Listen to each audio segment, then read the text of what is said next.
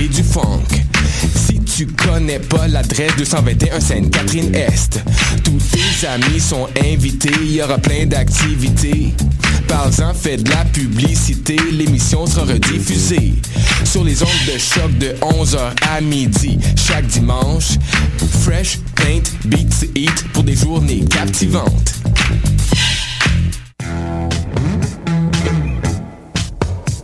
30 novembre au 18 janvier, soumets ton projet d'émission et tu pourrais devenir l'un des collaborateurs de choc.ca lors de la saison d'hiver 2016. Tous les sujets sont permis. Information, sport, environnement, politique, humour, musique. Cet hiver, joins-toi à une équipe diversifiée qui axe son travail sur la découverte du monde sous un œil différent et qui nage à contre-courant de la culture de masse. Pour toutes les informations, www.choc.ca s'impliquer. Les productions Nuit d'Afrique invitent tous les artistes de musique du monde au Canada à s'inscrire à la dixième édition du Célidor de la musique du monde. Ce prestigieux concours vitrine est une chance unique de vous faire découvrir et de remporter de nombreux prix. Vous avez jusqu'au 15 décembre 2015 pour soumettre votre candidature. Faites vite, les places sont limitées. Pour plus d'informations, célidor.com.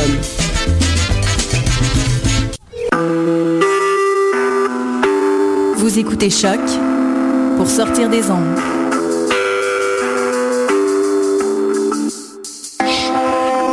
Podcast, musique, découverte. Sur choc.ca.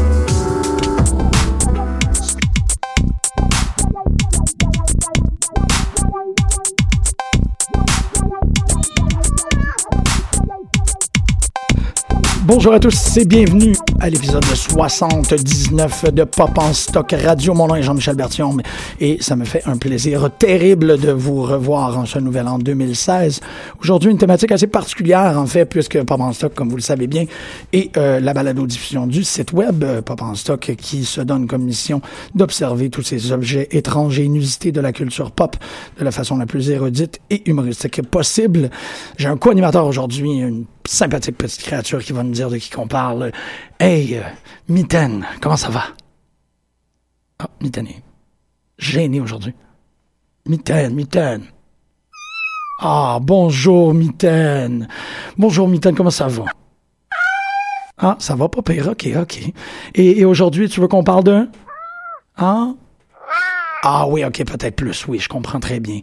Donc, euh, Mitaine est très content aujourd'hui d'inviter euh, Megan Bédard et Stéphanie Roussel pour parler de ses euh, chers compatriotes félins. Oh, oh, oui. Oh, allô, allô. Aujourd'hui, Pop en stock 79, on vous parle des chats, de cette étrange fascination que nous avons pour ces créatures félines. Fascination ancestrale, en fait, il faut quand même pas se leurrer qu'elle elle, nous prédate tous individuellement. Donc, bonjour Mélanie et Stéphanie. Ben oui, Mélanie? Mélanie, Stéphanie. C'est vous deux, Mégane et Stéphanie, ça fait Mélanie. Ah, ouais, bonjour Jean-Michel. Salut, Merci. comment ça va? Bien, toi? Correct, là, maintenant qu'on a arrêté de faire du non-verbal radiophonique, ça, ça passe mieux. On a aussi... Mais c'était pour euh, rebondir sur ta prestation euh, du live euh, sur euh, Star Wars où tu ne faisais que du mimique. euh, On me l'a reproché assez, euh, à- à- à- de, de manière assez correcte et assez méritée d'être un peu trop théâtral pour de la radio. Mais bon, ça se prêtait, puis il y avait des choses qu'il fallait qu'on illustre. Ça s'est bien passé. Il y avait Maxime qui était là pour nous décrire tes mimes. Ouais, ouais, effectivement. Commentateur sportif. Ouais, c'est ça, ben, tout, tout se fait en équipe, tu sais, c'est vraiment ça. euh, quand on est dans un contexte comme ça, pour les gens qui seraient pas au courant, en fait, on a euh, publié, en fait, on a rendu disponible hier notre, euh, pro- notre tout premier spécial live qui euh, s'est déroulé jeudi dernier aux stations Host où on a fait une émission de deux heures euh, extrêmement intéressante à mon avis, euh, portant sur la franchise de Star Wars et The Force Awakens. Megan, t'étais là en costume. Mais oui. C'est pas n'importe quoi. Donc, si vous voulez aller télécharger ça ou si vous êtes abonné à la balado diffusion, ça sera téléchargé pour vous. Mais on serait vraiment curieux, du moins pour ma part, je serais vraiment curieux d'avoir vos impressions. Mais je ne peux pas tarder parce que clairement, j'ai un petit félin qui, qui, qui s'impatiente à côté de moi euh, et qui tire un peu de ma patte, comme vous le savez. Oh, excuse. Ouais. Euh, je suis allergique aux chats, donc euh, pour moi, ça devient un impératif de santé de de comme leur plaire à cet empire de, de, de chatons-là. Et je sais que vous êtes très, très, très préparés. Parce que quand on lance des sujets comme ça, on dit, hey, on va observer le phénomène populaire qui est le, le minou et qu'il y a autant d'enthousiasme de la part de... de, de, de, en fait, on s'attendait pas à avoir autant d'informations sur les chats. Donc, c'est un sujet très vague et diversifié. Et tu parlais d'empire félin. Donc, euh, je pourrais commencer un peu avec un historique du félin dans l'histoire. Donc, euh, on sait tous que dans, dans, dans l'Antiquité, les Égyptiens divinisaient le chat sous les traits de la déesse Bastet. Donc, c'est une déesse protectrice et euh, la déesse de l'amour maternel. Oh. Les chats étaient momifiés avec leurs propriétaires. Donc, euh, c'est une pratique réservée aux plus nantis, mais c'est pour montrer l'importance du chat. Donc, euh, en Grèce et euh, dans l'Empire romain, le chat était souvent utilisé pour chasser euh, les souris, les rats, donc qui menaçaient les récoltes.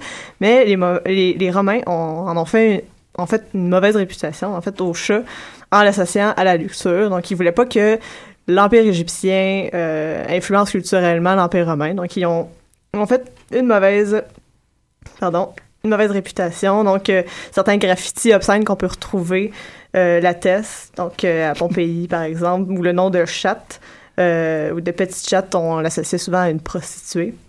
Ah, OK, donc le graffiti n'était pas orienté à dénigrer le chat, c'était à associer le chat à quelque chose de dénigrable. Oui, exactement. C'était pas comme tu t'en vas euh, sur une île grecque avec un nom imprononçable, comme notre collègue Philippe Saint-Germain vient de le faire, puis un gros fuck cats écrit en vieux grec. Euh, non, mais, par contre, c'est intéressant de voir que dans les deux ben, dans les, les, deux civilisations, on a quand même associé systématiquement le chat à la femme, une fois pour euh, l'amour maternel, euh, la protection que, que cet amour-là peut offrir, et l'autre fois pour la luxure. Donc, ça part du corps de la femme chaque fois pour en, en, en, en représenter, disons, une symbolique différente. Pour la dichotomiser aussi. Donc, on a la femme sexuée et la femme maternelle. Oh. Et euh, ça continue encore au Moyen Âge. Donc, euh, le chat est satanisé en Europe, dans l'Europe chrétienne plus particulièrement, euh, en raison de son adora adoration passée de la part des païens et surtout on disait que la réflexion de la lumière dans, les, dans, dans leurs oh. yeux, ça passait pour être les flammes de l'enfer. Donc, le chat, c'était le démon. Euh, donc c'est ça dans la symbolique médiévale le chat est associé à la malchance au mal euh, encore plus quand il est noir. Et euh, il est aussi associé à la sournoiserie et à la féminité. Donc c'est un animal du diable. On le voit aussi dans l'iconographie des sorcières. Oui. On lui attribue des pouvoirs surnaturels dont la faculté de posséder neuf vies oui, donc euh, dans la période contemporaine, le chat devient un petit peu moins un chasseur, donc on l'utilisait pour chasser les, rongeurs, mais il devient plus un animal de compagnie parce que les rats devenaient plus gros et il a fallu qu'on utilise des chiens pour le faire.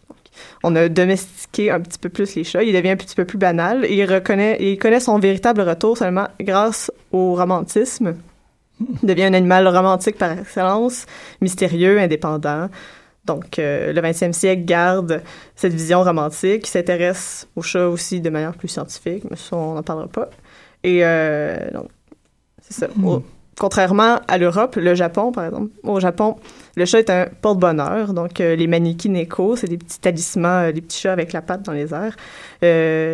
Euh, donc, euh, les légendes attribuent le, le, pouvoir de prédire le temps qu'il fera. En Thaïlande, la bienveillance du dieu Indra est demandée au travers d'un rituel consistant à asperger d'eau un chat dans une cage, promener autour du village. Euh, oh, oh, okay. Le chat devait vraiment pas aimer non, ça. Non, c'est ça. C'est ce qui se passait. Fait que, essentiellement, on, on, acquiert bonne chance en terrorisant et en torturant un chat de manière publique. En Thaïlande. En Thaïlande, ben oui, oui ben ça. oui. OK c'est très, euh, c'est très intéressant parce que, euh, tu sais, on, on, on, mentionne souvent qu'on a les dieux qu'on mérite, là, que comme on, c'est parce qu'on veut le vieux monsieur barbu en Christ qu'il continue à avoir des méga church aux États-Unis qui vénèrent des vieux monsieur barbu en Christ. Euh, mais tu vois, par rapport à la, au chat mythologisé, ben, tu peux pratiquement voir, ben, OK, mais eux autres, ils veulent peut-être plus ça. Sais, c'est cette idée-là du, du, paradigme du Bouddha obèse et du Bouddha maigre par rapport aux régions. On peut essentiellement ce que j'essaie de dire, là, in a nutshell, c'est on peut, euh, on, on, peut dire beaucoup d'une culture sur comment ils traitent leur chat.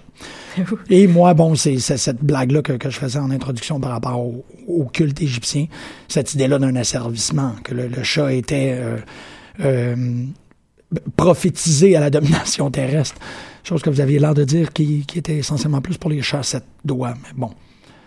Ah bah ça, ça, ça va aller pour un petit peu plus tard. C'est ça. Les chasses à doigts. J'aime ça, les chasses à doigts. Ça, vous m'avez vraiment eu là-dessus. Oui, ils vont dominer le monde, ils ont des pouces. Donc, euh, donc, mais oui, mais au Japon, donc euh, le chat est souvent associé à la chance. Donc, Mhm. il peut prévoir le temps, les séismes. On sait que à peu près toute la mythologie japonaise est basée sur le fait qu'ils vivent sur une petite île où il y a plein de tremblements de terre et de tsunamis. Donc, euh, le séisme les, euh, est vraiment au cœur de leur culture. Et le chat, donc, il pouvait prévoir ces, ces choses-là. Ouais. Il est Euh, vraiment, oh, Ouais, Je voulais ajouter qu'il était vraiment très respecté au Japon pour avoir m'être promené un peu en Asie. euh, les pays asiatiques ont surtout des chiens. Euh, moi, à chaque jappement, euh, j'ai- je suis assez, j'ai peur des chiens dans la vie. Donc, je fais mon coming out aujourd'hui. puis là, j'étais en Asie, euh, puis je me promenais, puis il y avait des chiens partout. Puis là, ils sont euh, pas sauvages, mais ils rentrent pas à l'intérieur. Ils, ils sont là pour garder, donc ils sont sont, sont quelque peu agressifs, sont protecteurs. Fait que là, ils jappent dessus, ils te courent après. Bon, t'as tout le temps c'est un peu cette relation-là avec les chiens qu'il faut euh, garder en domination pour pas qu'ils te sautent dessus. Tu en, en les fixant, en prenant une roche, euh, s'ils s'approchent trop, trop de toi. Mais bon, tout ça, euh, une chance que j'avais un compagnon de voyage parce que ma relation avec les, les chiens, ça serait mal passé. Mais là, t'arrives au Japon, puis il y a plus de chiens. Très peu. Du tout. Mais il y a beaucoup de chats. Il y a des îles où il y a plus de chats que d'humains. Ouais. Puis les, les humains ont une- tellement un grand respect envers les chats, ils vont les nourrir, ils vont les, ils vont s'en occuper. Tout le monde s'occupe des chats parce que c'est, c'est un animal, euh, je dirais pas sacré là, je connais pas assez, euh, assez leur, leur rapport au chat pour affirmer ça, mais Mais il est adorable. mais disons qu'en tout cas, il y a un rapport de respect envers le chat parce qu'ils nourrissent, puis il y en a, il y en a des quantités phénoménales, ils sont presque tous roux. Ah! C'est, euh, c'est fascinant, là. Ils ont des chats roux. Tu sais, on a plus de chats gris, mais eux, ils ont des chats roux Ah, partout. ben c'est, très intéressant. Ouais. En fait, encore aussi, tu sais, euh, je, je, je faisais mention par rapport aux îles grecques. Je sais que euh, on peut visiter quelques îles en Grèce où quand on, a- on arrive en bateau, parce que c'est la seule façon d'y accéder, euh, la ville se transforme littéralement en terrain de jeu de chat parce que c'est via les bateaux que la nourriture arrive. Fait que quand tu débarques du bateau, tu vois cette, cette masse euh, de, de, de beaux poils velus qui descend et qui, ça, qui, qui vient t'accueillir. Fait que ça aussi, ça, ça a comme une part de mystique par rapport au, territoire. Mais l'idée d'un de, de, euh, qui envahissent une île japonaise, ça me fait penser à Gremlin. Étrangement, c'est Mais ils sont, sont, sont pas méchants, là. Ils sont vraiment affectueux. les ben non, les les ouais, les mogwai non plus. Pré-mutation Ah, sont bien corrects, c'est ça. Non, quand ils ont du poil, là, je Ouais. parle pas des lézards. Euh, puis en même temps, le plus que c'est peut-être on the fly comme hypothèse, mais c'est quand même intéressant que tu sais, c'est Pat Morita, donc un chinois qui donne un chat, donc un signe de chance et de bienveillance, mais qui se transforme en lézard, qui est connoté dans l'Asie comme quelque chose qui peut devenir Puis si tu t'en occupes mal, en fait. exactement. Fait que tu sais, en- entre un chat et Godzilla. Oh, c'est fascinant. Ouais, excusez. Je, je voulais pas amener ça là, mais vous savez, euh, la vie euh, trouve son chemin. Non, ben par- parlant de fiction, euh, je pourrais parler aussi, euh, pour continuer l'historique, euh, des chats dans les contes. Donc, euh, les chats dans les contes, euh, comme le chat botté, le vieux chat, la jeune souris, le chat, la souris. Donc, le chat est souvent représenté euh, en compétition avec les animaux qui l'entourent. Donc, le plus souvent, une souris. Euh, on- dans les dessins animés plus récents, on, on a le même, euh, le même pattern qui revient. Donc, le chat, la souris et le chien. Donc, Mhm. on, si on pense à euh, Tom and Jerry, donc le, le chat et la souris, euh, le- ah, on a le titier gros minet, là, donc, euh, dans, Ouais. donc on a le chien, le chat et le oiseau, mais en fait. Dans Cendrillon aussi. Bonjour. Oui, oui, c'est ça. Dans Cendrillon aussi, il y a des Oui. petits légus, légus et euh, les petites souris, Oui, le puis Lucifer, mon Dieu, il me semble que c'est Le- le nom le du chat. Mais c'est le diable. Oui, carrément. Comme dans les Schtroumpfs, d'ailleurs, qui est le Oui, nom de... Gargamel. Gargamel. Ben, Gargamel, son, son chat, c'est Azrael, qui est le, qui est le nom euh, de l'ange de la mort, si je me trompe. Oui, Oui, oui, oui. Ben, ouais, Si je me trompe pas. absolument. Euh, contrairement, par exemple, aux fables dans, dans les contes. Ouais, c'est ça. Donc, euh, dans les contes, contrairement aux fables, le chat, euh, le chat garde l'image d'un animal malin, euh, mais profiteur. Le, le- dans les contes, désolé, il se passe quelque chose. Il se passe rien. C'est Kim aussi qui est dans le fond qui est en train de faire des simagrées. Parce qu'on t'a pas présenté non plus. La simagrise. Il y a tellement de monde dans ce studio-là. Donc, dans les contes, oui. Le chat est plus mystérieux. Donc, si on pense, par exemple, au, au chat de Chester euh, dans Alice au Pays des Merveilles, donc qui, qui disparaît, réapparaît, euh, euh, de façon fragmentée, euh, donc il reste seulement son sourire. euh, euh, le chat botté. Euh, le chat est aussi souvent anthropomorphisé. Dans le chat botté, par exemple, on lui met des bottes, des vêtements, et il rend son maître ri- riche par la ruse. Euh, dans les nouvelles et romans aussi, le chat garde le même aspect mystérieux. Donc, euh, dans les côtes, on, on pense euh, à la nouvelle de Edgar Allan Poe, Le chat noir, ou même en poésie. donc, on, revient toujours aux mêmes caractéristiques du chat. Donc, il est indépendant, il refuse de rentrer dans les normes sociales, il, il a un, un certain dédain du comportement humain, il se considère comme étant supérieur. Donc, dans la fiction, les humains ont tendance à anthropomorphiser le chat ou à le considérer comme un égal, donc d'une autre espèce. Puis euh, c'est intéressant comme qu'est-ce que tu apportes parce que justement avec Poe ou ça on voit que qu'il y a un sentiment d'inquiétante étrangeté qui se développe autour du chat, qui nous remet en question, qui nous regarde, qui nous jauge. Puis euh, je voulais en venir avec euh, ben en fait, en partant hier, je, ben, je relisais sur les chats des choses. Puis là, je disais que dans l'iconographie, euh, dans la peinture, on a, ça a pris du temps avant qu'on, se mette à, à faire des tableaux où les chats étaient mis au premier plan. Euh, au départ, les chats n'étaient présents euh, en peinture que comme voleurs de nourriture en arrière-plan d'une scène. Ils se mettaient à voler euh, de la nourriture. Donc, on- encore une fois, c'était une connotation négative. Puis, euh, je veux m'en venir sur le, c'est ça, sur ce sentiment-là d'inquiétante étrangeté.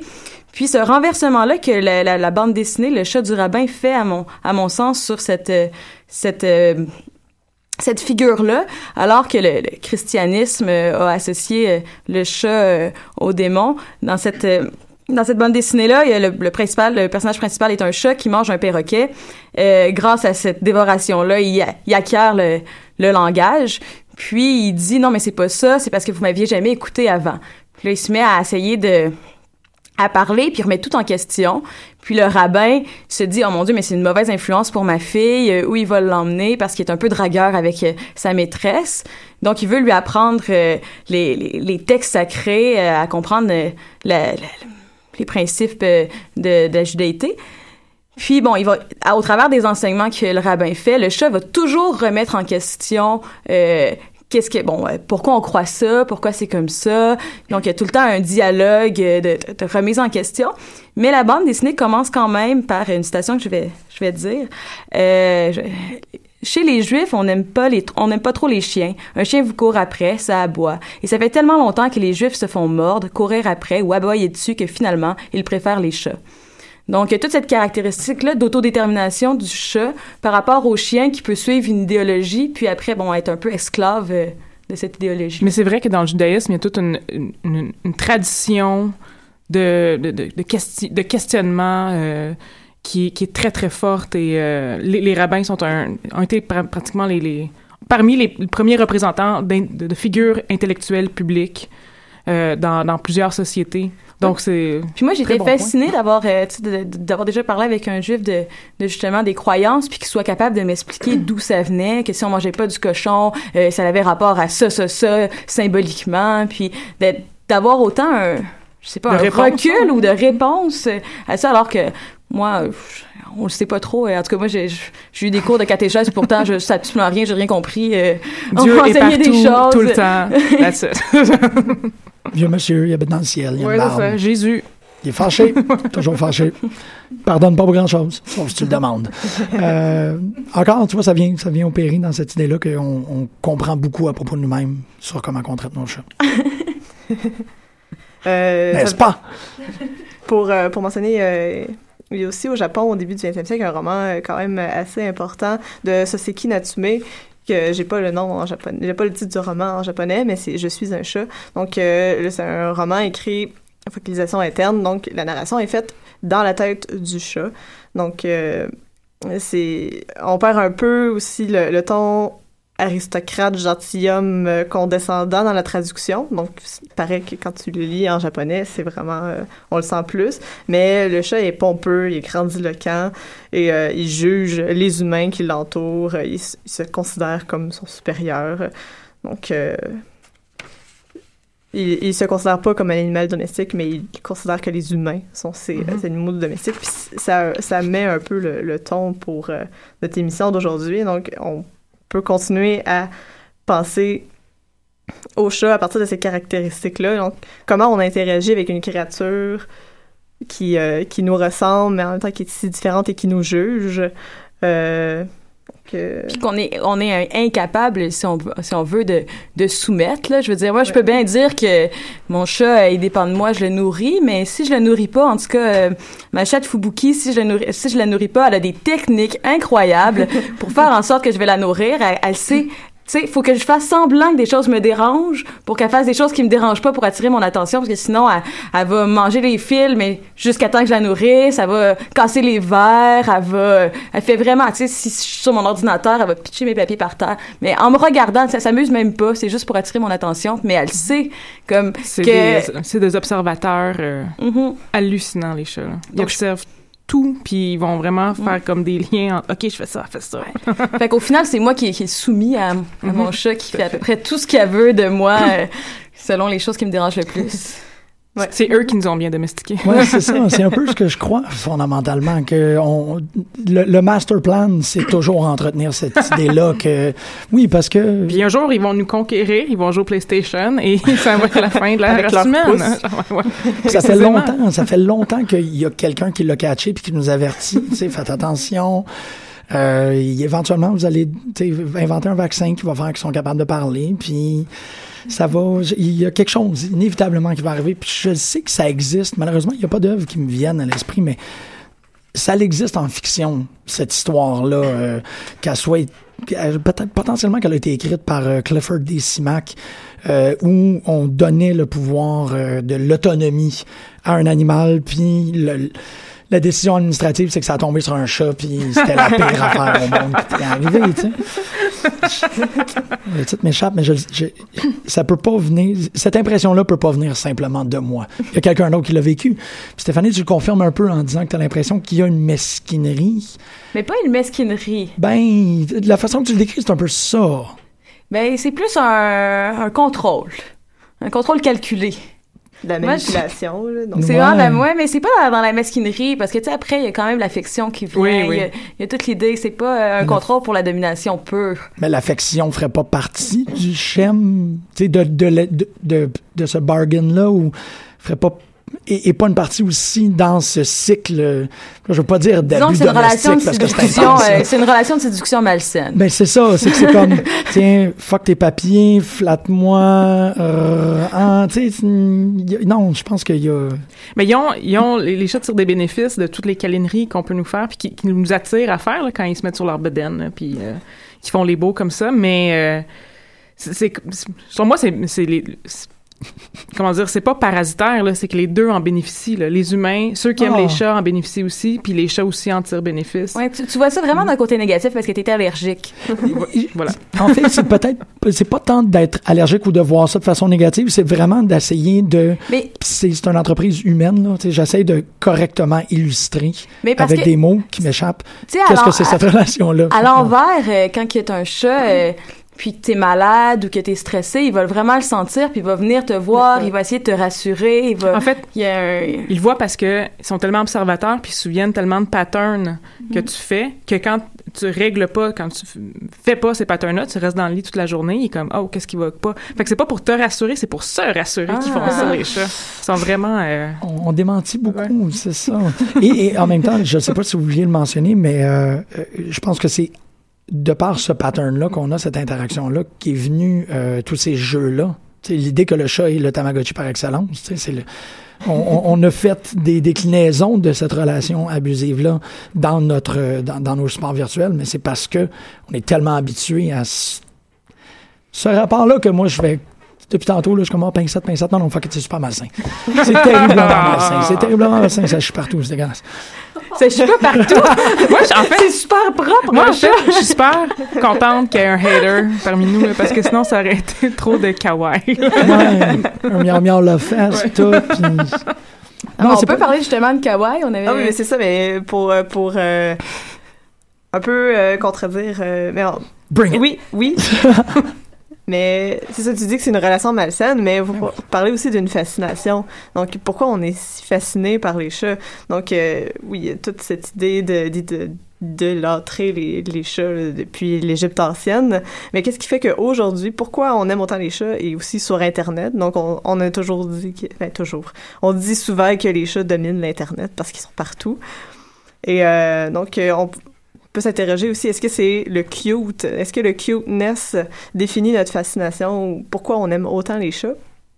Et on, euh, donc, euh, oui, sur le cuteness, le cute, qu'est-ce que le cute? On, peut dire scientifiquement, donc euh, il y a des chercheurs qui ont trouvé que regarder quelque chose de cute, donc des petits chats qui jouent ensemble ou même des bébés chiens ou des bébés en général, ça active dans le cerveau la zone du noyau accumbens qui joue un rôle dans la gestion des récompenses, donc du plaisir. Ça relâche de la dopamine. Que finalement, c'est aussi la même région qui, par exemple, quand on prend de la cocaïne ou de la drogue, c'est la même région. Donc, euh, c'est finalement regarder des vidéos cute de chats, ça on, on, peut en développer une dépendance, on pourrait dire. Puis si j'ai bien compris, en fait, parce qu'on regardait justement des études là-dessus, si j'avais bien compris, c'était un réflexe humain pour faire en sorte qu'on apprécie les enfants, pour pas qu'on ait envie de tuer les bébés. Donc, on a certaines caractéristiques comme le visage rond, euh, les yeux plus gros, euh, qu'on a un, un quand on les voit, on a un, ça active euh, cette zone-là pour nous récompenser, pour faire en sorte qu'on qu'on tue pas notre propre espèce, qu'on qu'on essaie de construire dans la préservation de On est l'espèce. addict au, Ouais. au bébé au, ch- au bébé chat, au bébé chien, Ouais. bébé girafe. Ah, ouais, les non, bébés, les bébés toutes. Puis c'est finalement c'est c'est aussi euh, pour euh, partir de, du cuteness pour aller vers le kawaii comme on parlait mais c'est ce phénomène là qui se passe au Japon parce que mais ça- puis moi je trouve que c'est un peu euh, ambigu pour avoir euh, pour avoir été au Japon voir euh, de la pornographie kawaii voir la, la relation des hommes avec les femmes comme une infantilisation puis justement le, le fait que ça part tout le cute, le kawaii part d'un phénomène qui s'appelle la néoténie, qui est euh, le fait de conserver des caractéristiques juvéniles à l'âge adulte ou en fait d'atteindre la maturité sexuelle à l'état larvaire comme les axolotes. Euh, qui est une créature vraiment géniale. Ouais, là, Ocelot, c'est vraiment cool. On va se le Sur dire. les chats, là, j'ai un petit bémol, là, Ocelot, je suis comme, pff, ouais, ouais. Mais Oh, non, mais les chats, en fait, ils ont, ben un, les, les chats domestiques euh, ont un phénomène de, né, de né- néoténie parce que ils gardent le ronronnement puis l'esprit du jeu à l'âge adulte, ce que les chats sauvages perdent. Oh! Donc, ce, ce ronronnement-là qui exprime des, euh, des sentiments très forts, euh, comme la joie, euh, bon, la faim, la mort. Des fois, ils vont ronronner en mourant parce que ça, ça exprime des, des choses très fortes pour eux. Ah! Mais ils le conservent à l'âge adulte quand ils sont domestiqués. Donc, il y a quand même toujours ce rapport-là de domestication, de, de, de vouloir avoir quelqu'un qui est adulte avec des caractéristiques juvéniles, qui est encore dans une relation de pouvoir. Donc, euh, le, le, le kawaii tourne tout autour de cette... euh, de, cette, de ce rapport-là à l'adulte qui est un peu euh, Ambigu, tu ambigu, euh, difficile. C'est ça, c'est on- Hélène, c'est gentil de dire que ça en prend un qui, qui est capable de jouer l'avocat du diable, mais je pense qu'en jouant l'avocat du diable, je tire un peu les verres du nez, par exemple, de Stéphanie, qu'on voulait être cute, puis on veut tout bondir avec du papier toilette, puis, puis, puis de la laine, puis tout, mais non, il y a, il y a quelque chose, puis, puis parce que Papa Stock a une, une ambition scientifique, là, on veut être capable de décortiquer notre rapport face à cet objet-là, faut qu'on soit aussi capable d'admettre que c'est un peu fucky. Mais oui, mais, mais surtout que comme je- Parce qu'il y en a, c'est vrai, tu sais, le kawaii, les Fury, toute Ouais. cette, cette, cette tendance-là de, comme tu as bien expliqué, d'infantiliser ou de, de nier une, une, une réalité euh, adulte, si on peut dire. C'est fascinant pour les femmes parce que dans le langage japonais, tout le, ben, tout le monde, peut-être pas tout le monde, mais on sait euh, en général que c'est très codifié. Il y a une façon d'appeler le maître, d'appeler l'extra-maître, d'appeler, en tout cas, bref, selon la hiérarchie. Mais il y a aussi des façons euh, codifiées d'être vulgaire, d'être un peu casual. Fait que les hommes euh, ont une façon qui vont, euh, bon, je vais, je vais parler comme si j'étais un homme au Japon. Mais il y a certaines femmes qui essaient de se réapproprier ça. Donc les rappeurs, au lieu de dire, bon, je suis poli, je vais, je vais dire. je sais pas, Stéphanie Dess. En fait, je suis pas vraiment polie en ce moment. Euh, mais en tout cas, pas grave. Parce que j'aurais dû dire moi avant, mais bon. Euh, donc, j'aurais dit, si je veux dire euh, je suis Stéphanie, je vais dire Stéphanie Dess pour un langage neutre. Si j'étais un, un rappeur ou quelqu'un qui veut montrer sa virilité, je vais dire Stéphanie Dazé. OK. Mais si je suis une femme, et je sais pas, on me l'a pas enseigné comment le dire, mais je sais que si t'es une femme, tu peux, t'as pas le droit de dire Stéphanie Dazet, qui est euh, la représentation virile, euh, qui est attribuée exclusivement à l'homme. Bon, il y a des femmes, des, des, des célébrités qui essaient de se réapproprier ce langage-là, mais les femmes, elles, dans leur langage casual, ils sont cute. Ouais. Leur euh, être et euh, tous leurs mots, en fait, sont transformés dans, un, dans une connotation euh, charmante, cute, euh, juvénile, enfant. Et et il y a un code Et linguistique. sexy. Il y a un, ouais, et sexy, il y a un code linguistique, mais justement, le sexy et la juvénilité, Mhm, la- oui, oui, oui. être juvénile, je veux Oui. dire, c'est, je m'étais acheté des, euh, des euh, mangas, euh, ben, des, Mais le des hentai- hentai, Ouais. puis je me disais, est-ce qu'aux douanes, ils vont, ils vont penser que c'est de la pornographie juvénile? Ben oui. En fait, en Puis fait J'avais un gros stress. le, euh, le comic book Legal Defense Ouais. Fund, pour faire une petite parenthèse par rapport à ça, euh, c'est c'est le fonds légal de la défense de la bande dessinée, euh, euh, le fonds juridique provient d'un cas extrêmement célèbre où il y a un, un BDiste qui est allé au Japon, il a ramassé une coupe de trucs, il est revenu, puis ils ont fait comme slam porn, et ainsi de suite. Puis, euh, puis c'est pour ça que c'est créé ce fonds- ce fonds-là. Parce que oui, t'as passé très près de, de faire arrêter. non, mais j'ai choisi adulte le plus possible. Ouais, c'est ça. Mais c'est toujours assez compliqué parce que, encore, c'est- Ouais. c'est très bien dit. Dans l'illustration, il y a quelque chose qui. euh, Qui rapporte les, la, la femme à des caractéristiques qu'elle avait quand elle était enfant. ben, c'est ça, c'est qu'en voulant faire cute, tu fais enfant, puis là, tu dessines enfant, donc. Tu, et tu les mets dans des contextes sexuels. Fait que là, la, la pente est extrêmement glissante. Et d'autant plus que euh, ce, ce Puis la pente est extrêmement glissante et assumée. Là, moi, j'ai vu avec des vrais humains de la pornographie juvénile euh, très assumée dans des magasins. C'est ça, avec des oreilles de chat, parce qu'il faut quand même qu'on revienne au sujet d'origine, que, euh, que, que tout Oui, ça, il y, a un, il y a un brouillement du message qui se fait, puis c'est souvent à travers la, féli- la félinité, la félinitude. Mais il y a aussi le fait que le kawaii, c'est partout au Japon. Donc, c'est dans toutes les sphères de la société. Oui, en pornographie, oui, dans la vie de tous les jours, mais dans les messages gouvernementaux, dans les. Ah, les avertissements, oui, oui, ou sur des avions. Donc, euh, il y a, il y a du, du kawaii à peu près partout, parce que pour eux, c'est, plus Ouais, c'est normal. normal. C'est, normalisé d'utiliser le kawaii ou les mangas, par exemple, pour faire euh, des, euh, des ou des, euh, des panneaux signalisateurs dans la ville. Je vais voir un stop avec deux oreilles de chat, je suis jusqu'à vraiment, vraiment content. Mais c'est ça, et, et le kawaii, on, vous avez le droit de me contredire par rapport à ça, en fait, je vous invite, là, ça passe par le chat. Beaucoup. Ben, ça, ça peut avoir un rapport parce que le kawaii, c'est le cute. Ouais. Et nécessairement, quand on représente des chats, surtout, euh, par exemple, dans les mangas, ils sont kawaii. C'est très rare qu'on a des chats badass euh, dans les mangas. là.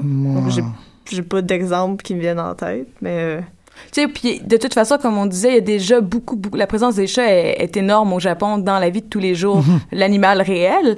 Donc, euh, j'imagine que si tu sais, c'est un mélange entre le kawaii, c'est présent, les chats sont présents. euh, bon, on mélange les deux. C'est sûr que sur les, les sites de vêtements japonais, euh, t'as des sections spécifiques pour les motifs chats, Ben oui.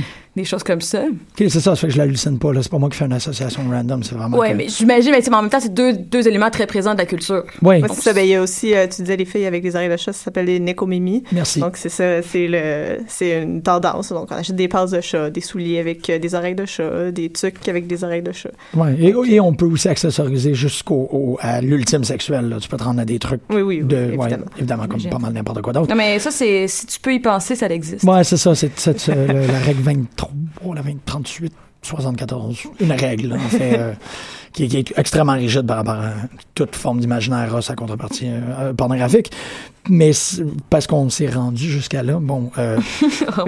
Euh, c'est intéressant comment est-ce qu'on tu sais, on, on repousse tout ça dans, dans vers l'île du soleil levant. Là. On est comme non, non, non, oui. c'est eux autres. on peut repartir Mais- de là. Tu parlais de Tamagotchi tantôt. C'est ça, Donc, exactement. il y a le jeu euh, Neko Atsume qui est sorti, euh, ça fait un petit peu plus qu'un an au Japon.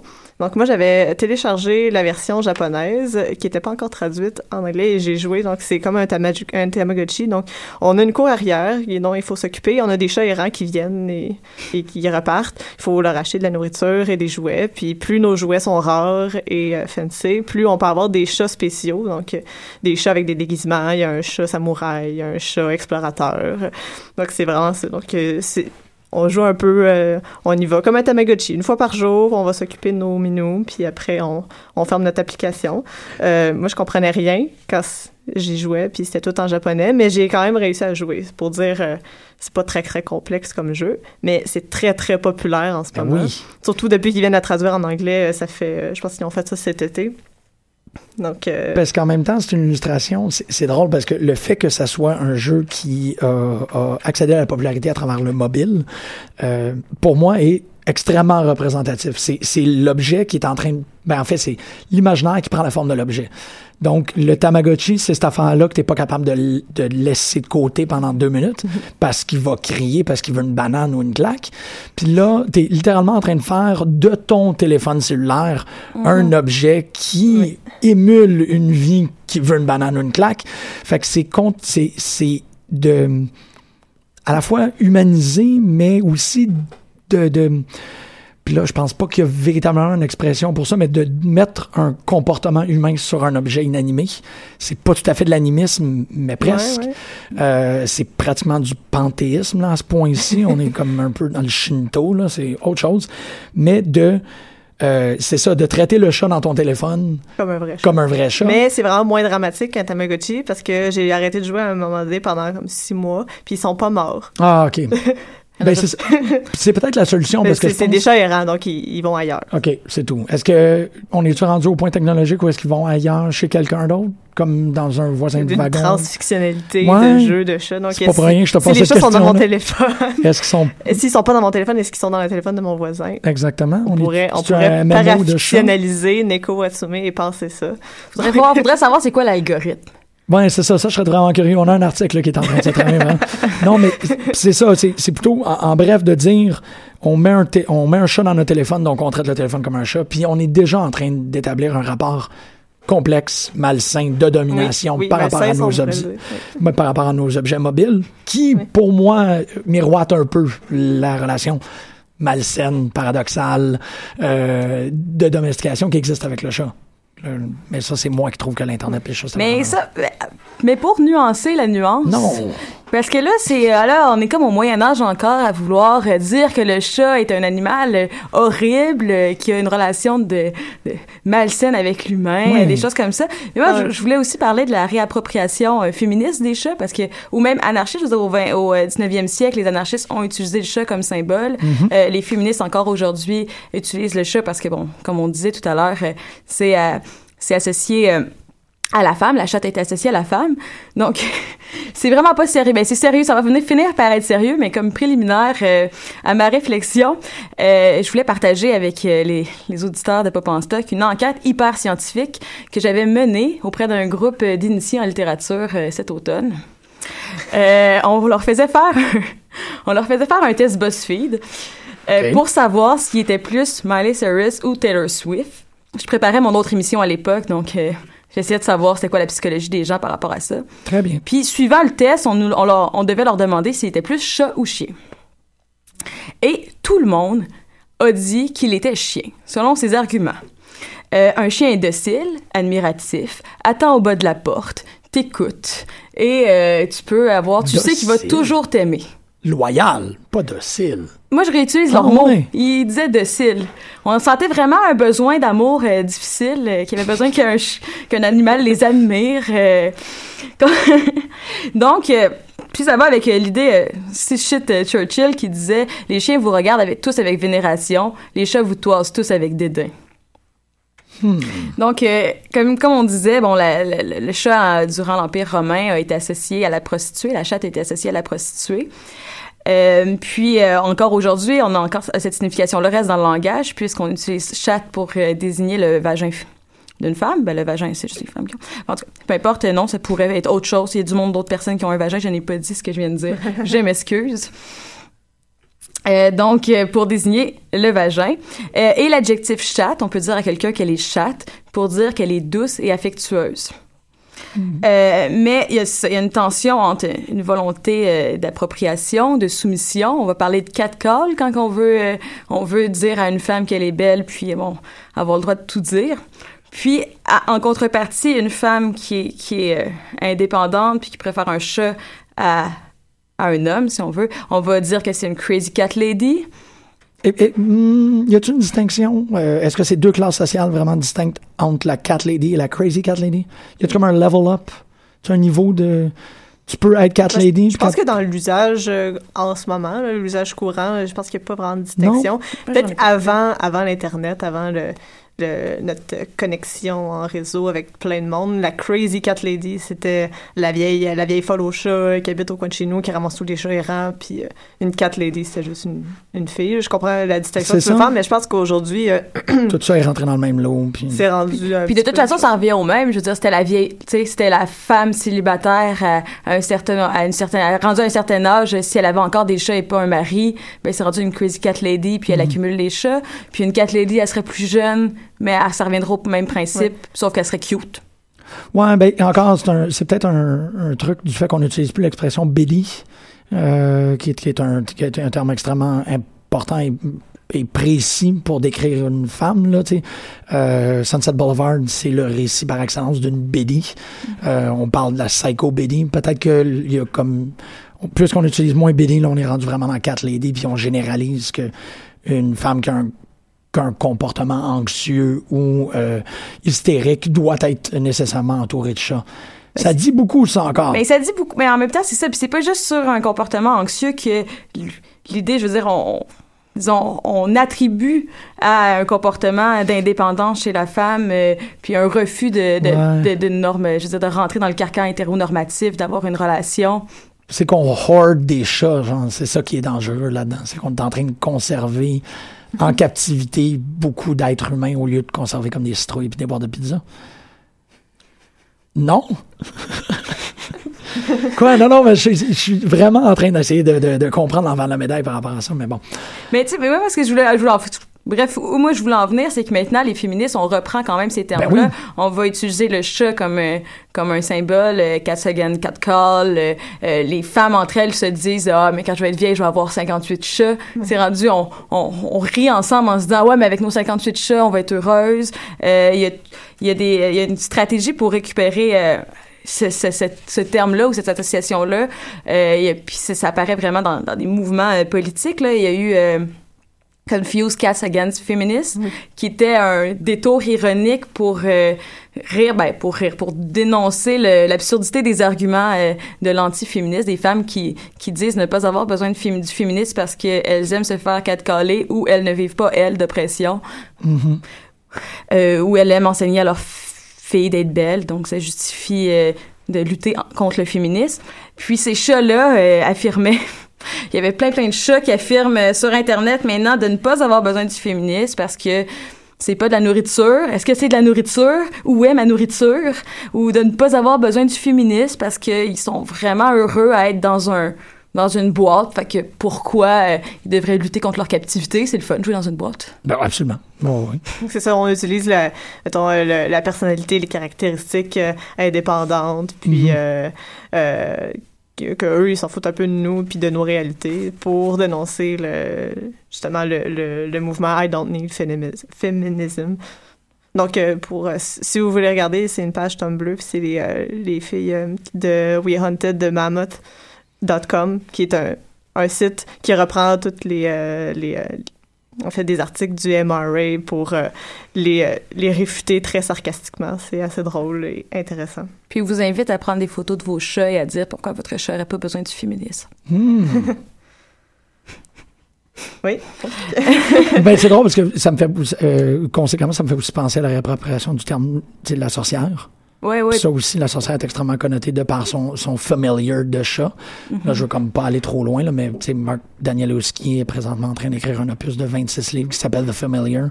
Donc, ça serait essentiellement la fin de la publication de tout ça, 26 livres d'au-dessus de 600 pages qui racontent l'histoire d'une petite fille qui achète un chat. Ça, c'est Wow. et, et ils encouragent, comme tu disais, c'est pour ça que ça me faisait penser, à chaque publication de livre, il y en va en avoir un par année pour les années à venir. Les euh, lecteurs sont encouragés à aller euh, à lui poster ou à lui euh, lui envoyer par courriel les photos de leur chat aussi. Fait que je voulais ouais. Oui, puis en même temps, c'est ça, c'est si la sorcière était Ben ça, ça revient à la Crazy Cat Lady, si la sorcière était était un symbole marginal, c'est pour ça qu'on a voulu c'est un Ouais. symbole de, de marginalité et de colère. C'est pour ça qu'elle a été, euh, ben, c'est pour ça qu'on en a fait un symbole du mal. C'est pour ça qu'il y a eu une réappropriation féministe. Puis bon, après il y a une Mhm. réappropriation capitaliste de, de ça en, sex- en sexualisant la, la sorcière, puis en en refaisant un objet de beauté et de, et de gentillesse. C'est très vrai. C'est très, oui, absolument. C'est, une, bonne observation. C'est peut-être une dynamique qu'on fait aussi avec le chat. Tu sais, tout ça participe à comme une motion herméneutique assez... euh, N'est-ce pas? Bon, on peut euh, transiter un peu. Donc, euh, oui. Je vous en prie. Oui. Donc, on, on voit que le, le chat a une forte charge d'autodérision et de critique. Donc, on regarde le chat et on réfléchit à, notre- à nous-mêmes. C'est ce que j'essaye de faire depuis tantôt. Oui. Puis, puis on, on critique l'humain, là. Ça, ça a une forte charge de critique si on pense aux pancartes électorales en 2015. euh, c'était des, ça a été enlevé parce que c'est complètement illégal. Ils reprenaient les, ah, ils adaptaient les, les slogans des partis de façon très facile. Puis ils mettaient des chats comme, euh, comme euh, candidat à, à l'élection. Tu pouvais voter pour un chat dans, au NPD. euh, puis il y a des choses comme ça. Donc, euh, tu sais, il y a quand même cette... euh, La c'est- figure du chat, ça opère un peu un décentrement de l'humain vers le minou. Ben, Et, c'est vers le charisme Oui. aussi. Là, c'est Oui, c'est ça, mais ça, ça m'amène à parler euh, de, de mon sujet de prédilection, donc Alien Bon. et John C., donc le chat du premier Oui, film. c'est vrai. Donc, euh, le premier film de 1979, réalisé par Ridley Scott, met en scène euh, les huit passagers. Oui. Euh, Ben, les sept sept- passagers, sept parce que le passagers huitième et- passager, c'est... Oui, mais on, on ignore complètement. John C., il n'est pas inclus là-dedans. Donc, euh, à chaque, chaque critique, donc c'est dans un petit livre de Roger Lockhurst qui fait une étude sur le premier film d'Alien et son influence dans la culture contemporaine. Et il y a un tout petit chapitre qui consacre justement à C. et à son absence de la critique d'Alien, parce qu'on sait qu'il y a beaucoup de critiques universitaires là-dessus. Et euh, il n'y a jamais personne qui parle du chat. C'est vrai. Oui, c'est ça. Même à la fin du film, euh, il y a Ripley avec le chat sur, assis sur elle qui dit qu'elle est la seule survivante du Nostromo. C'est un mensonge. Le chat aussi a survécu. Je suis content de voir qu'on a une tribune publique pour euh, régler ces torts-là. Non, mais là, on va pas être spéciste, là. Le chat a survécu. Ben, à- surtout si le alien, c'est le huitième passager, puis on considère que tout, est- que tout non-humain est un passager, donc le chat devrait Ouais, l'être. exactement. Il y, a- il y a une erreur factuelle. Qui? Je suis d'accord. c'est- Le huitième passager qui est le titre québécois, donc c'est juste au Québec Ouais, que c'est le huitième passager. Puis euh, il y a aussi une ambiguïté, donc euh, souvent à, à la fin du film, on voit John C. qui, euh, qui, qui regarde le alien, qui, puis là, il y a beaucoup de fan theory qui disent que le chat porte l'extraterrestre en lui, Mhm. il va, re- un moment donné, il va spawner quelque part euh, à cause du chat. Euh, ben, c'est pas encore arrivé, mais on peut dire, pour faire euh, contre-pied, dans Alien 3, c'est un chien, Mhm. un chien stupide qui se fait contaminer, le chat n'est pas contaminé. Pourquoi? Ouais, ou un bœuf dans la version. Ouais, dans la euh, version euh, On, on en revient à l'autodétermination du chat. euh. Oui, puis en même temps, c'est aussi, si on veut jouer dans, dans la progression du symbole dans Alien, euh, le John Dee est remplacé par un, par une- un enfant dans le deuxième Oui. par Newt. Oui, mais je- euh, j'y arrive. Ah ouais, excuse, je Oui, suis désolé. de te- Oui, c'est ça. Euh, donc, le chat, c'est on peut considérer comme un élément essentiel de la diégèse, diégèse parce qu'il est utilisé afin de faire peur. Donc, il y a un moment où Ouais. que on, euh, on méprend le chat pour un, extraterrestre et l'on fait un saut. Ouais, le jump scare, c'est le Ah chat, ouais, on le fait. Finalement, c'est le chat. Donc, euh, et euh, même à la fin, il y a un gros moment de suspense quand Ripley décide de retourner sur le vaisseau pour aller chercher John C. qui est resté dans sa cage. Et là, ça, le, le vaisseau euh, est en train d'exploser. Puis un gros moment de suspense. Mhm. Euh, on peut tourner la situation autrement.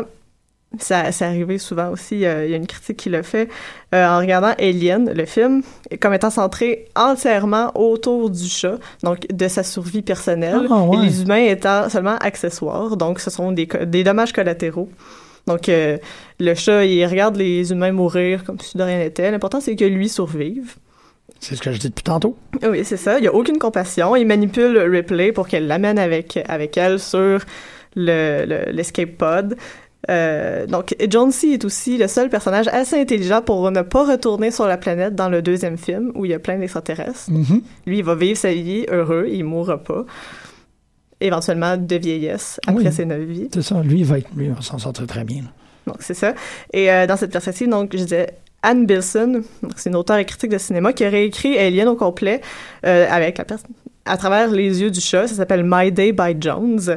Euh, et euh, Ah, c'est ça. Les humains sont, ne sont qu'accessoires. Ils sont appelés par leur fonction. Donc, ce sont des can openers. Ah. Donc, ça, c'est une fanfiction, en fait, c'est publié ou c'est Euh, disponible? Je veux le lire. si. C'est disponible. J'ai pas cherché encore. OK, parce mais que je veux absolument lire ça. Surtout que, de par le titre, ça indique que le chat ne se considère pas comme quelque chose de cute. Il n'est pas Jonesy, il est Jones. Jones. Ben, c'est comme ça que les, les humains l'appellent. euh, Ah oui, ok, là. ok, c'est ça. Parce ça. qu'il y a une couple de fois où il l'appelle John C, mais c'est son surnom. Là. Ok, je pensais que c'était vraiment plus comme une réappropriation de son statut, de comme I'm not Jonesy, don't fucking call me Jonesy. fucking Clark. Ben, pour dire à quel point le chat est important sur le plateau, euh, Ripley, qui est euh, la première fois qu'elle a pris le chat, donc parmi euh, une sélection de quatre chats, elle a fait une réaction allergique. ah, Ben, elle pensait qu'elle était allergique au chat et est allée pleurer dans les vestiaires parce qu'elle était sûre que c'était plus facile de la remplacer elle que de trouver un chat identique à Jonesy. Anecdote comme ça. là. qui est très bonne. Finalement, elle n'était pas allergique. Tout, tout s'est bien passé. Et on a eu une belle franchise florissante. Ah oui. Et un chat qui a survécu, puis probablement mort de vieillesse. Non, c'est ça. On le considère comme donc les critiques. Il y a deux, il y a deux façons de d'approcher le chat dans Alien. C'est on le considère comme juste une autre bête rampante qui est un peu un contrepoint de l'extraterrestre qui hante le vaisseau lui aussi, ou euh, comme euh, merde, j'ai oublié le mot.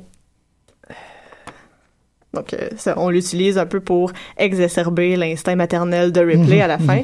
Euh, c'est je cherche son nom, Tony Safford, qui, qui parle justement de la fin d'Alien comme une reconstitution de la domesticité avec Ripley et son chat, alors que si on se fie à ce qu'on vient de dire sur la célibataire et le, Ouais. et le chat, c'est un petit peu un...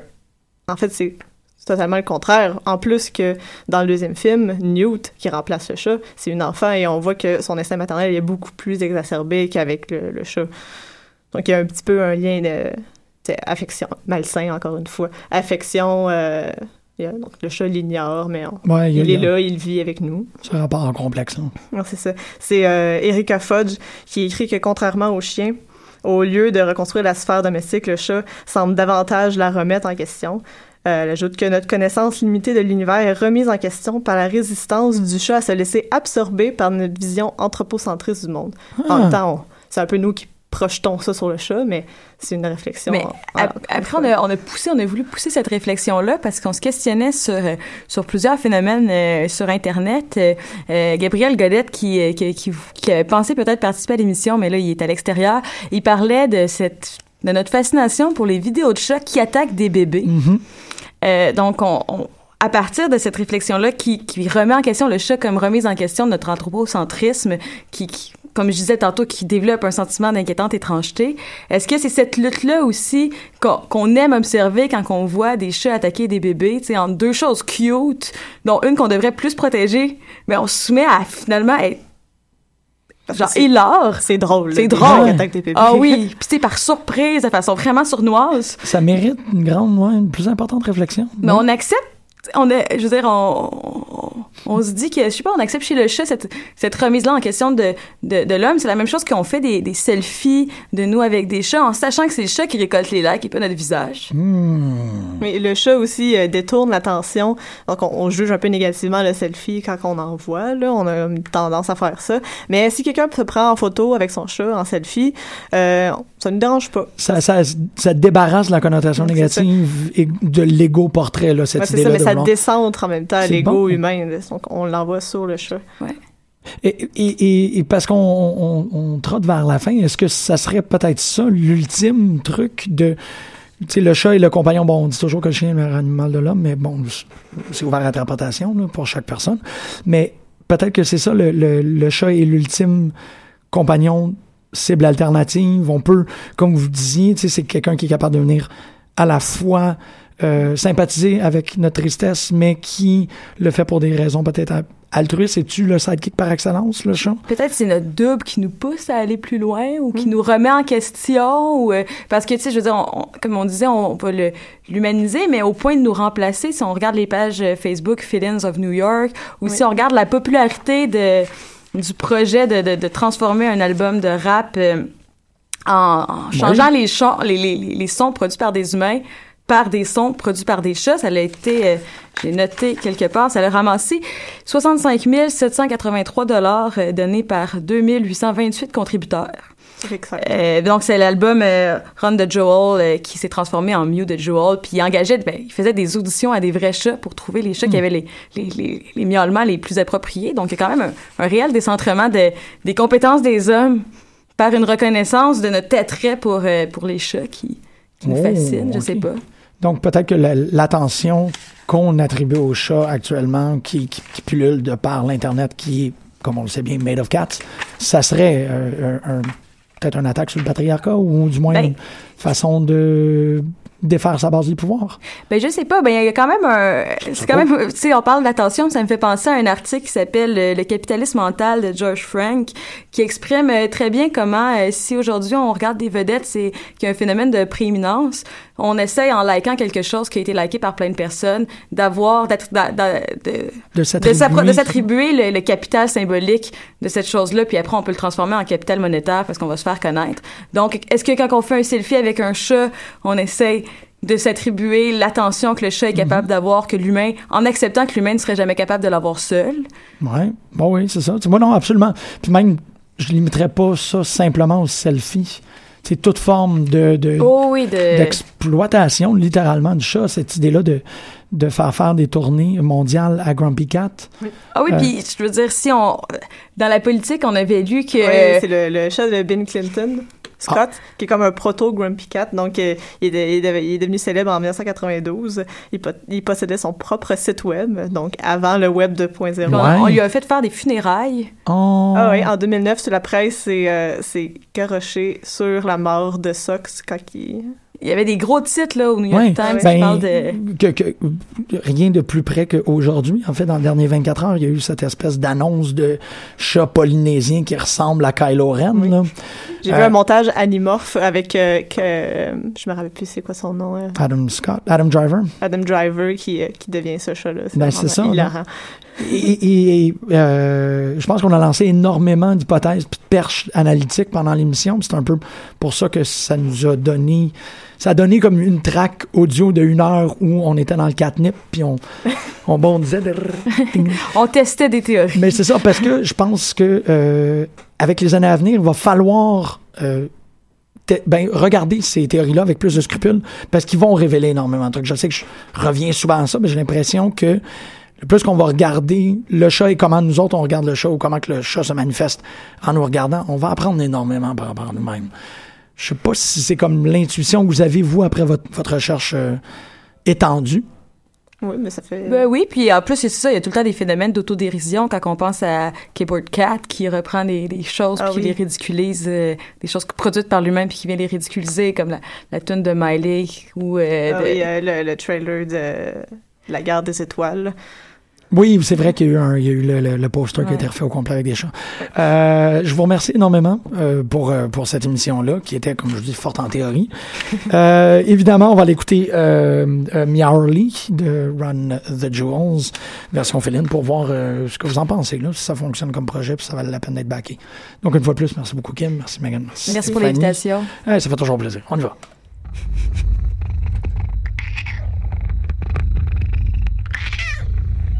be feeling like the life that I'm living, man.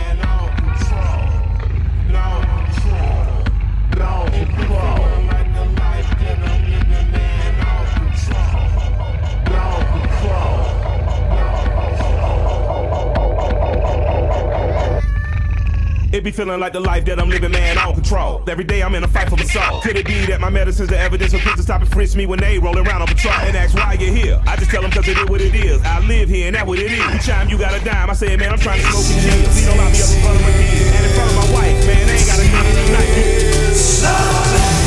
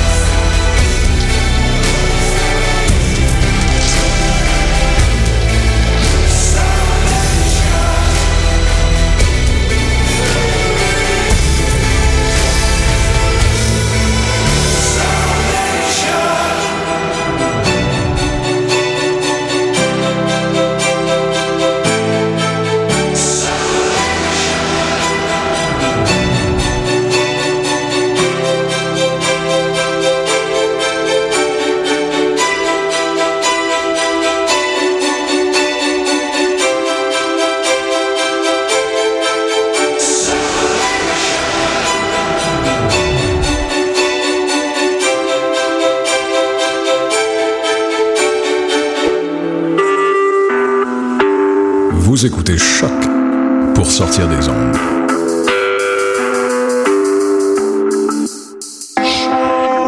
Podcast, musique, découverte. Sur choc.ca. C'est un brunch musical et ça se passe à Montréal. On écoute de la musique, on mange une fois par mois le dimanche. Des DJ, du soul et du fun, du hip hop et du funk. Si tu connais pas l'adresse 221 Sainte-Catherine-Est, tous tes amis sont invités, il y aura plein d'activités. Parle-en, fais de la publicité, l'émission sera rediffusée sur les ondes de choc de 11h à midi chaque dimanche. Fresh, paint, beat to eat pour des journées captivantes.